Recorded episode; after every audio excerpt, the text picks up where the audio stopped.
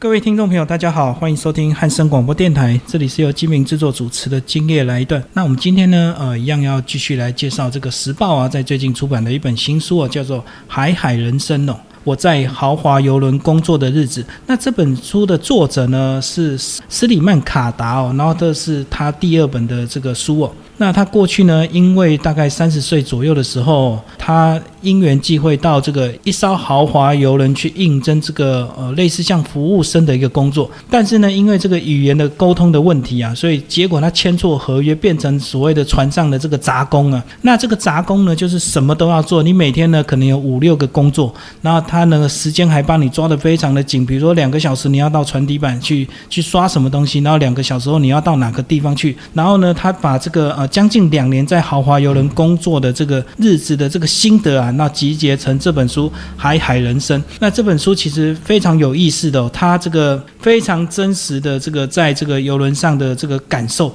然后我们邀请到这个时报编辑的这个林靖伟，呃，来帮我们介绍这本书。哎，金伟你好。啊，吉明好，各位听众朋友大家好。好，那一开始呢，一样先帮我们介绍这本书的这个作者，好吧？他的背景，然后他是哦，法国跟这个卡比尔人这个混血的。对对对对，就嗯，他其实本身我们知道法国其实蛮多移民后代，那其实作者他本身也算是移民后代的其中一员。那卡比尔人，大家可能会觉得比较不熟悉，就卡比尔什么地方？那他其实在书中里面就自曝说，哎，就是阿尔及利亚。阿尔及利亚其实大家就听过，就一半法国人，一半阿尔及利亚。那其实因为他的出身是这样子，就移民后代，所以他其实以前过往就是做在城市郊区做一些比较简单的工作，所以他也比较没有到那种高端白领那种。嗯嗯。那他当初要上这个游轮工作的时候，其实也是抱着一种美好想象。那我们比如说我们讲到豪华游轮，你会想到什么？阳光甲板比基尼，他就是嗯。哦，这个想象太棒了，他就想象，然后那个画面就整个出来，就是他穿着洁白的服务生的衣服，然后在船上端盘子，而且还有可能，大家有看过《铁达尼号》吧？那种杂工上去，然后最就最后可以跟富家女邂逅这个有钱的这个游客，这样子展开这个不一样的人生。就他是抱着这种期待上去的，就没想到一上去。他就被变成杂工，因为签错合约，他成为了一个船上什么事都要做的杂工。而且无法想象的是，你可以想象说，你上了游轮工作，但是其实你可能半年或是三个月，你都看不到海嘛？对，都是在船的最深处。对，所以其实我觉得这本书有趣的地方是，它它让我们看见了一个游轮上面一般游客绝对不可能看到的世界。而且理论上说，如果游客看得到这个世界的话，那那那个船员应该会被 fire 掉。你不可能让游客去看这种比较肮脏，或是就像你去了餐厅厨吃饭，你也不可能进餐厅的厨房是一样对，不可能看到厨师啊，或者是一些帮忙洗碗的工人这样子。那其他杂工几乎是这个游轮里面这个最低等级的职务，诶。几乎任何一个人都可以锁死他做事情，是，嗯，就是他就要到处跑，什么事都要做，而且他在这样这么艰困的环境下，其实一般的有些人可能就不干了，或者是赶快到了下一个案呢就绕跑了，对不对？对。但是他居然一上岸，他的护照就要被扣押。但其实，但其实他是 他是可以走的哦，嗯，他是可以走的，就是中间他的主管有不断威胁他说，想要走是不是？我去找船长，就想把他逼走这样子。对，想要把他逼走。所以我跟几个朋友在聊天的时候，就看完这本书以后在聊天的时候，他们就会说到，这好像某种社畜养成史，就是你把一个人折磨到一个境界以后，他居然会想继续把这份工作做好。这也是蛮神奇的一个地方，我我只能说他可能有一种不服输的个性在吧？他觉得你看不起我，不管，那我一定要想办法把这件事做好，无论你丢给我什么杂物，我都要把它做到最好的状态。因为这个游轮上，这个他们一定有所谓的类似像工头这样的一个职务了哈。那这个工头呢，在船上其实他们也没有什么乐趣，所以他们其实内心有一点就是会玩弄这些新人为乐，然后呢，看到你们每个哭哭啼啼的离开，他就很有成就感，因为。你走了之后，永远都会有新人进来。对，有有没有像像那种男生当兵的时候，教育班长？就整你，就对，对，你的教育班长就是这样子的工头的身份。那其实，在整理的同时，他也在默默的观察你这个人。然后你熬过了，也许你们会变成朋友；如果你熬不过了，也许你就离开了。对，熬不过就离开了嘛，熬过了他反而会觉得，哎、你不错。嗯。啊，重要任务可以给你了。所以开始呢，就来帮我们介绍，在这个船底下，这个到底有多少很可怕的事情要做，真的是难以想象。就是他前面其实就有讲到，他一开始上船，刚刚刚讲了嘛，想象那个那种白色制服、西装笔挺，就是他发装发一发，就是他他发到，因为他是杂工，对他穿的是全身，他自己形容的，他说全身大变色，然后他就觉得很扯，为什么我我不要穿这一套啊？差这么多，对，然后他的工头就开始教他去做很多事，比如说，你有想象过蟑螂海这种东西？嗯，就因为船舱很很阴森，所以下面一定都有蟑螂，它不会到甲板上。那蟑螂海要怎么杀？就是去蟑螂集中的那个地方，然后把把仓库关起来，然后戴戴起防毒面罩，狂喷狂喷杀虫剂，然后你就看到蟑螂在里面驱动。是而且最我觉得最好笑的地方就是，最后他们蟑螂尸体也不是就放在那里，他们就全部丢到海里喂海豚。啊，他说他还说这吃起来应该对他们来说就跟吃零食、吃洋芋片一样。就是我很喜欢这本书的原因，是因为它可以把这种有点荒谬的事，用一个非常好笑的比喻法讲出来，所以在看的时候你就一边看一边大笑。因为你我们都可以想象，这个蟑螂这个死掉很自然。假如不考虑它里面的这个化学毒素的话，当然很自然，这些尸体就丢到海里，反正会有其他的鱼或各种生物去消耗会。分解嘛？对对对，然后他就能够把它形容的这么有意思，好像是吃洋芋片这样子咔哧咔哧的，对对对，而且可以饱餐一顿。没错，我就觉得就是他的比喻很好笑。嗯嗯，那其实像呃，刚刚有讲到公投，对就是他的公投在里面，他给他的两个称号，第一个是那个普派，普派，对，对因为为为什么叫他做普派呢？因为他是一个白俄罗斯人，然后肌肉很大，嗯然后每次看到他都很凶、很凶、很凶，让他觉得你好那个肌肉那么大，那我就叫你做普派。那另外一个称号，他把他叫成贾维。嗯那为什么会叫他贾维呢？大家有没有看过《悲惨世界》？哦，是是是，对他自我比拟，他把主角把自己比拟成上万强，嗯，就是去想象那个悲惨世界那个环境，苦力呀、苦工。那为什么他那个补派他又把他比拟为贾维？因为贾维永远追着上万强，那就盯着他补派就是一直追着主角说：“好，嗯你现在要去做什么？你现在要去做什么？”他就像永远追捕在他后面，而且不让他喘息，然后犯了任何错误都会被他逮到，然后就把你踢下船的那个人。所以我觉得他是这个比拟其实很有趣的。那后来呢？他终于这个把这个基本本来他该做的这个工作给做好之后，慢慢就得到一些赏识，所以他就总有一慢慢就才开始有翻身的机会，才可以开始往这个船上面一点点移动，这样子到上面去工作。这样，没有错，就是他一开始都是在船底板下面工作，比如说在各个夹层中跑来跑去。那后来是因为他好像做对了某件事，因为补派给他一个测试，他让他去清理窗户的时候，他故意留补派故意留了一个戒指在那边，留一个纯金的戒指。那主角很乖，然后看到戒指就把它交出去，所以普派觉得，哎、这个人值得信任，所以让他上去甲板的第一份工作是穿什么？最近熊赞不是很红吗？穿穿白熊装。对对，他形形容穿人偶装那一段也是非常有趣的。他说穿人偶装没有想象中那么好玩，很嗯闷热啊。闷热，而且走路其实看不到的，对，看不到。需要有人指引。然后嗯穿人偶装最最需要害怕的是什么？是小孩子。他可能会从后面突然踢你，对，就他不会好好跟你拍照。一般人看到就很兴奋，他就扑过去，甚至有些比较皮的，他就踢你一下这样子。对，而且更惨的是，你现在是吉祥物，你不可以跟他生气。然后因为在船上豪华游轮的都是有钱人的小孩，哇，那更难搞。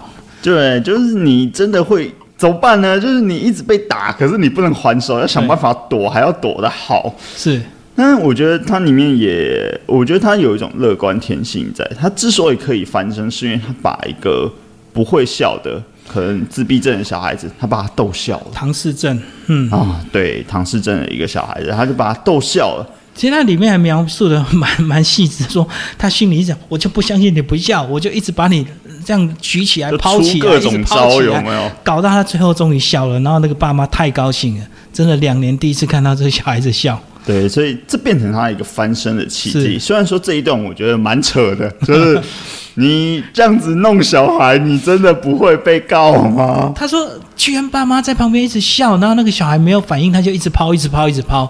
我就想说，真的假的？那个爸妈怎么会没有反应呢？他都不怕你，突然小孩这个不小心脱手就掉下来了。对，而且你知道大白熊装不好操控啊，那对个触感都不太对劲，你真的敢让他这样子玩？好，那当然这个情节就是这样子写哦，最后就翻身。那翻身之后呢，他就找到一个下一个更好的工作，这个开始有一个所谓很算是蛮红的这个舞者指定要跟他合作。对，那为什么会有舞者？就是豪华游轮上面要娱乐节目嘛，是那就会有女舞者出现。那女舞者就是，其实我觉得主角是带有一种有点自恋的状态，他只要看到女生都会觉得你是不是喜欢我，嗯，所以他就觉得这女舞者对他有意思。尤其当女舞者说：“哎、我需要一个呃一个搭档来帮他的时候。”他居然就选了主角，对所以让主角更加加深那种，嗯，你是不是对我有意思啊那种感觉。但虽然说这是一个相对比较不用耗大量劳力的，对，但其实工作内容也没有很轻松，就是你要想象一个人要穿着非常大的肉骨头型的玩偶装，然后在舞台上面装疯卖傻，嗯嗯，对，而且旁边就是女主角带了一只狗，是一只小小的狗，那就你必须要跟那只狗有一些互动，就是大家狗也是演员呐、然后那个狗要去咬这块骨头就对了，对 所以他可能还要跑着给他那个小狗追。那可能他第一次出场就蛮搞笑，就是好像出出包了，然后他叠在舞台上，后后来反而造成意外很好的效果。对，因为他因为他没有上过舞台嘛，嗯所以他穿着肉骨头装的时候，他反而变得惨了。我现在不知道怎么办，对，那到底该做什么事？而且那只狗看到它，不知道为什么就特别兴奋。那狗也不照原本的剧本走，对对对对，所以它也变得哎、怎么办？我现在该怎么办？然后最后一个不小心就摔倒了，然后就叭掉在舞台上，然后最后掉到舞台那个好像一个洞里面，嗯就是原本下舞台的那种伸缩台，然后他就掉掉下去了。然后游客还非常的这个兴奋，因为他以为这个是刻意设计的桥段，对，就反而是粗包。反而变成了一个这个节目、这个表演秀里面的经典桥段。嗯嗯嗯，对他来说，我觉得每一次他的都算运气好，然后他就这样一步一步可以这样子爬到光明的甲板上。其他这里面真的是，我觉得真的笑中带泪啊。这个尤其他在刚上船之后，他就发现说，他在这个，因为他都在这个甲板下面工作，然后呢，就看到这个什么国家的人就跟什么国家的人混在一起。那里面有讲到这个，几乎在这个船底下这个主菜的这个几乎都是中国人。那你是做什么工？你是什么国籍的？几乎就是分配在什么样的工作。其实，在这个豪华游轮里，也好像看到这个种族的一个问题，对不对？对，但其实呃，有一个评论者他是这样写的，虽然说对我们来看，对对我们来看，就一上船你就按照种族去做分类，对。好像是一种歧视，但是这种歧视其实是方便管理者的，对，当然，因为对他来说，我把你跟你相同相同语言的人分在同一个工作，那其实你们在工作上的时候会比较融洽，比较不容易吵架，因为毕竟假假设厨房里面都是中国人，诶，我说中文，你也说中文，对我们工作的时候反而可以互相就是互相帮助。然后也比较有嗯，因为上船要上很久嘛，对。所以会有一种对家乡的思念。那在这种家乡的思念上的时候，就大家同一个种族反而变成是可以互相舒缓那个思乡的情绪。嗯，对，所以这其实我觉得是管理的一个技巧，因为其实，在游轮上呢，在茫茫大海里，呃，任何的小事都可能危及到整艘船的安全，所以呢，他们一定要有这样的一个管理技巧。包括一开始普派他也用这样子，一开始用高压的这种政策来测试新人，其实他就是，如果你不 OK，你就赶快下船，你不要待在这里这样子。没有错。嗯，其实船上的工作环境，它里面就有描述到，就是嗯，在船舱底下，其实真的蛮恐怖的。就是你去想象一间小小的单人房，你把它切割成四等份，那你分到的空间可能就只有一张床。是，然后每天晚上回去，你已经快累死了，可是你的室友可能呃可能是别的国籍啦，可能是印度啊，或是呃巴西啊都有可能。然后你要忍受那种环境，就充满汗臭味的环境，然后汗臭，还有一次他们船一定是要二十四小时轮班，因为可能有些人要顾这个轮舱啊什么的，所以你回去睡觉刚好就有人要起身，他要去工作了，所以那个大家睡觉的时间永远都不一定会凑在一起。嗯对，然后就是一个，其实刚刚一直在讲笑中带泪，对就笑中带泪，其实对我来说有两种意义，一个是因为故事太好笑了，嗯所以其实你是笑到哭出来那种状态；另外一个就是，如果你冷静一下，你去看里面的工作的那种过劳，你会觉得天啊！当你是游客的身份在游轮上去享受那些豪华美食、泳池的时候，其实下面的人是非常辛苦的。对他是几乎是没有时间好好休息的，而而他在那边，他在船舱里面，他甚至可能三个月都无法下船，因为他要工作。而且刚刚讲到这个呃游泳池啊，这个大家都知道，这个豪华游轮上那个甲板上一定有这个大型的游泳池。那其他里面也描述到，他们还要去等大家散掉之后，他还要去清这个呃游泳池，然后在游泳池里面居然还清出那个死掉的青蛙，然后他都不知道青蛙到底怎么上到这艘船的。对，作者对此有做了非常详细的分析。他想说，嗯，应该是海鸟的关系，就是，嗯然后鸟身上会有寄生虫，那可能有时候不小心附到一只小蝌蚪，然后飞过来的时候就掉到游泳池里了。然后就变成青蛙，然后就被吸在这个排水孔里面。对，那我觉得比较好笑的是清泳池的时候，其实他后来说，其实清泳池最常看到的是卫生棉条。对，卫生棉条好，我相信一般人可能男性比较少看到，嗯尤其就是那种卫生用用品，其实男生比较少接触到。所以他第一次接触到的时候，他也不知道那是什么东西，就拿起来就甩啊甩，想说，哎、哦为什么会有人丢一坨棉花在那边？然后他旁边的老手同事就跟他讲说：“你给我把它放下来，你确定你要拿起来甩 就是那个老手还在笑他，对因为他不知道那什么东西。？”对，我觉得这这一段也是蛮有趣的一件事。那他后来呢？当然，这个其实结局还算是很好了。他终于后来翻身了。这个后来这个透过这个把一个小孩子唐诗正的儿子搞笑之后，后来又演那个骨头，然后开始就每天要帮这个舞者嗯，啊遛他的狗，对所以像算是变成一个比较比较好一个轻松的一个工作。没有错。但其实他最后面的故事有讲说，女舞者和他的狗还是还是先下船的。是，那下船的理由，我觉得我会希望读者去看一下这个故事，因为他下船以后，反而会造成主角一个心灵上的空虚，不是不管是工作上的，但就工作当然能保留在原本的舞台上表演，对，跟他原本那种很辛苦的工作来说，他当然还是想要留在舞台上，但其实最重要是情感的寄托。就是他跟女舞者和那只狗，虽然说那只狗有时候会整他，嗯，但是他们已经变成一种朋友关系，他情感寄托在那边了。所以当他们下船的时候，他甚至因此忧郁到必须要去看船医。嗯但后来他还是有一个翻身的机会，对就去接别的工作，然后想办法变，呃，想办法往更高层去爬。那这时候就可以讲到所谓船上的传奇人物。嗯那这艘船上面有一个传奇人物，就是里面的名字叫 John Cooper。那为什么他传奇呢？就是他是所谓船上的首席服务生，他可以西装笔挺，然后去带高级的游客去逛各个地方。那就招呼这些有钱的游客就对。对对对，那为什么他可以变成首席服务生？不是他原本就强，是因为他过去也是跟主角一样是一个杂工，嗯，但他做了一件事，他做了一件事，他拯救了一个大老板可能几千万的生意，那个大老板护照掉到掉到船上了，可是他想办法把它找回来。那最后主角到底做了什么事，可以变成这个 John Cooper 这种高级地位呢？这时候就要埋一个梗，你知道小说不能破梗，破太多。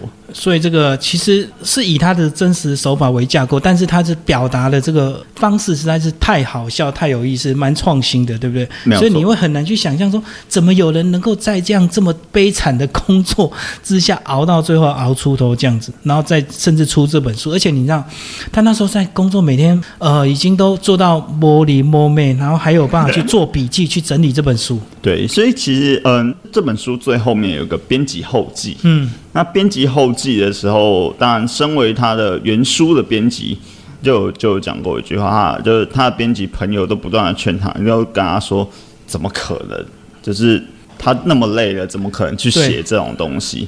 但是其实他的写作笔法是蛮真实的，所以编辑编到最后的时候也觉得，呃，如果说这些这些层次可以用想象，就是这些工作可以用想象就想象的出来，其实也蛮不可思议。所以他最后是选择说，我要相信这个笔者他所记录下的一切真实事物。因为如果你没有真的接触到，你也很难去。掰出这么多东西，对，只是说你的手法怎么样让它更有吸引力这样子，但是还是以真实的经验为架构去写出这本书啊，没有错。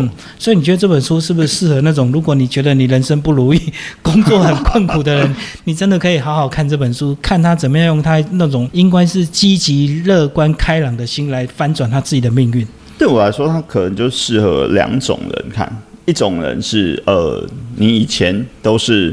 豪华游轮上面的游客是是甲板上面的人，对，你在甲板上面过惯了，那你可以看看所谓甲板下面的生活是什么样子。当然，他不用到太延伸去去思考，太太严肃的去思考所谓底层劳工的困境。但是，我觉得这样子的世界是你平常看不到的，会建议你可以去看一下。那。当然，就像刚刚金明讲到的，呃，如果说你工作不顺利，嗯，你可以看一下他是怎么用这种乐观的心态，这种积极的，但是不要让自己变社畜，该下班还是要该下班。呃，台湾的工作环境还还没有到这么惨啊。而且里面有提到这个两千个人在甲板下面工作，这些都是看不到的，没有错，只有少部分服务生在甲板上面去服务你这样子。对，而且你要想，这两千人里面是包含船长。船工，嗯包括操作机械，但真正在服务你的人到底有多少？而且刚刚讲两千人，我们觉得两千人的数量很多，但是你知道豪华游轮上面的游客有多少吗？是六千。嗯，那我们把两千，哦，我们就算把两千全部平分给这些游客好了，你一个人要服务三个人，嗯，一个人要服务三个人，二十四小时，你的生活起居。就是你无法想象，你去游呃，你去游轮上面玩的时候，你的浴室没水，或者是泳池太脏，或者是你今天去餐厅的时候没有食物吃，而这些东西维持正常的唯一方式，就是这两千人拼了命的工作。嗯，而且游轮是一直在前进的，所以其实他们是三班一直在轮流。没有错，而且里面还有讲到，就是呃，它里面排水设施出问题了。当然，最好的方式是靠岸停船、关机维修。但问题是，二十四小时的船是不能休息的。对，一边运作要一边修理。对，一边运作一边修理，所以喷水出来怎么办？刷掉，不能补，因为补的话你必须要关机。所以你有没有在呃看到这个作者他真实的样貌？我实在很难去想象他到他变杂工的那个样子，跟他现在变成这个首席服务员的样子。其实作者网络上可以找到他的图片，就有找到两个，一个是搞笑版的，他他很好笑，他带了一个钢盔铁桶啊，就象征自己是服务生那种感觉。另外一个是真的有拍到他的脸，他其实本人就算是那种我不会说到帅，但就是开朗型大男生的那种感觉。所以你说为什么他会保持这么乐观的心态，然后？自以为可以钓到很多有钱的有钱人，就是他可能对自己的外貌太有自信了一点。嗯，好，那其实这本书呢，真的蛮有意思的。那听众朋友有兴趣可以去找来阅读哦。海海人生，我在豪华游轮工作的日子。这本书的作者呢是斯里曼卡达。呃，这本书是他的第二本作品。那是不是呃，静伟是不是也帮我们介绍他第一本作品好不好？他第一本就已经在二零一一年就已经出过一本小说了。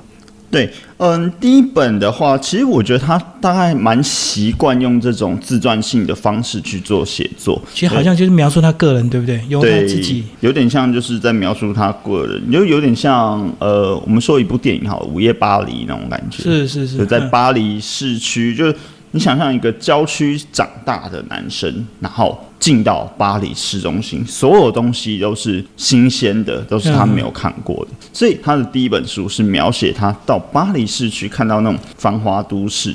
那这本书，嗯，台湾目前没有，还没有繁体中文版，但是在国外的部分，他已经准备要改成电影上映了。那当然，我这边也会去追一下。我很期待说这样子，嗯，如果是同样笔法书写的作品，它会变成什么样的电影？它会用什么方式做呈现？其实应该也是有点笑中带泪的感觉。对，我觉得也是。我觉得对这个郊区的一个很穷的这个呃移民的小孩，可能在繁华的大都市去遇到什么有趣的事情？这样。对我想象中的电影，可能就像巴拉特那种。好，谢谢我们的静伟为我们介绍这个《海海人生》，我在豪华游轮工作的日子，这是时报出版的新书。好，谢谢，谢谢金明，谢谢听众朋友。